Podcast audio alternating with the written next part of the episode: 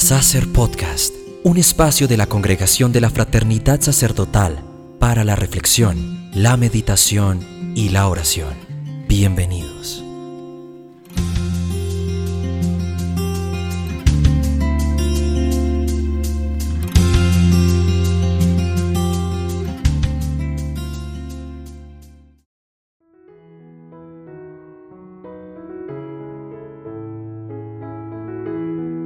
Viva Jesús. Seguro que para muchos colombianos, como es mi caso, el triunfo de Egan Bernal en el Giro de Italia es motivo de alegría, de orgullo.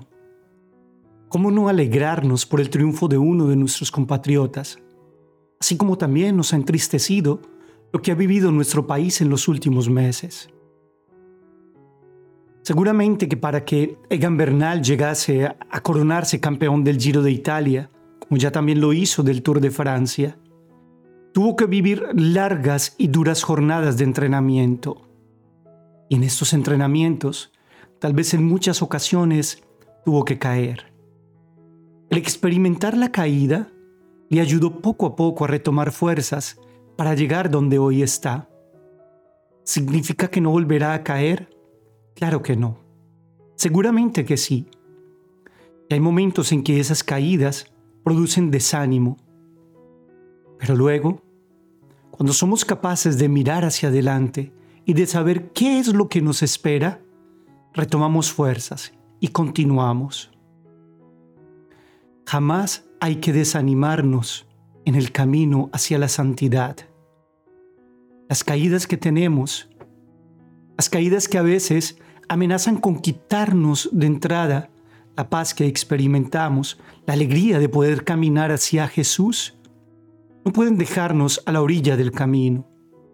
Al contrario, hay que levantarnos con más fuerzas para seguir. ¿Por qué nos desaniman las caídas? Vamos a tratar de responderlo a partir de los consejos espirituales del Padre Eugenio Prevó. En primer momento, él dice que nos desanimamos porque tal vez queremos llegar a la meta sin haber hecho el camino. Queremos los productos ya hechos, no vivir el proceso. Jesús desea que seamos santos, que seamos perfectos, pero no nos quita la posibilidad de que lo alcancemos también con nuestro esfuerzo. Él no violenta nuestra libertad, Él nos muestra el camino, Él nos dice dónde está y cómo hacerlo, e incluso nos tiende la mano y nos da la fuerza para seguir pero es a nosotros a quien nos corresponde asumir los riesgos de caminar. Seguramente que encontramos obstáculos, muchísimos, pero ahí está la gracia, saber vencerlos y caminar. No podemos olvidar que donde quiera que vayamos, siempre va a haber una lucha, donde quiera que estemos, y que esa lucha, como en el caso de los deportistas, como en el caso de los que van a la batalla, puede desanimarlos, puede debilitarlos por un momento, pero luego, cuando recobran fuerzas, la experiencia los hace más fuertes. Asimismo en la vida espiritual. La manera como reaccionamos frente a la caída también puede provocar el desánimo en nuestro corazón.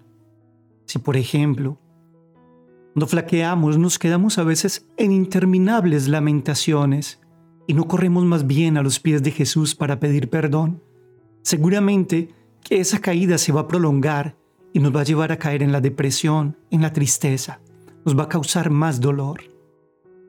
Un examen demasiado minucioso, dice el Padre Eugenio, de las circunstancias de nuestra caída, a menudo solo sirve para perder el tiempo.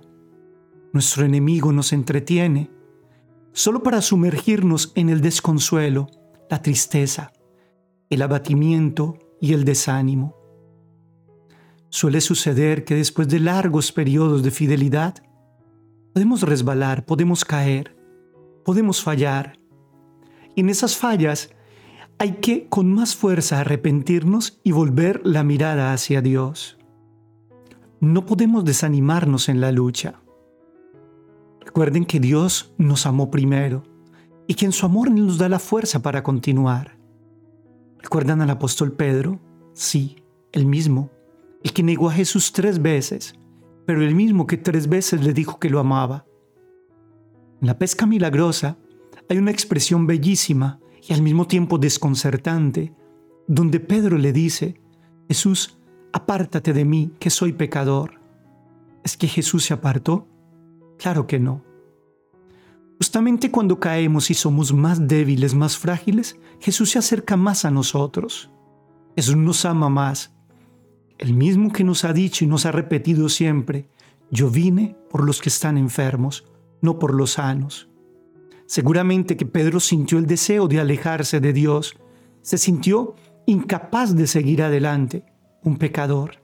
Pero ahí, en medio de nuestro pecado, hay que aprovechar y mirar nuevamente los ojos misericordiosos de Jesús, que no se aleja, por el contrario, se acerca a nosotros y nos ayuda.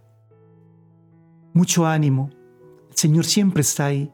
No desanimarnos jamás a pesar de nuestras caídas.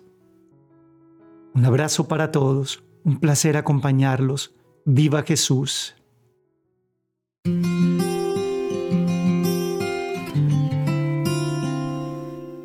Este fue el podcast de la Congregación de la Fraternidad Sacerdotal. Gracias por tu sintonía. No olvides seguirnos en nuestras redes sociales y escuchar nuestro próximo episodio. Hasta entonces.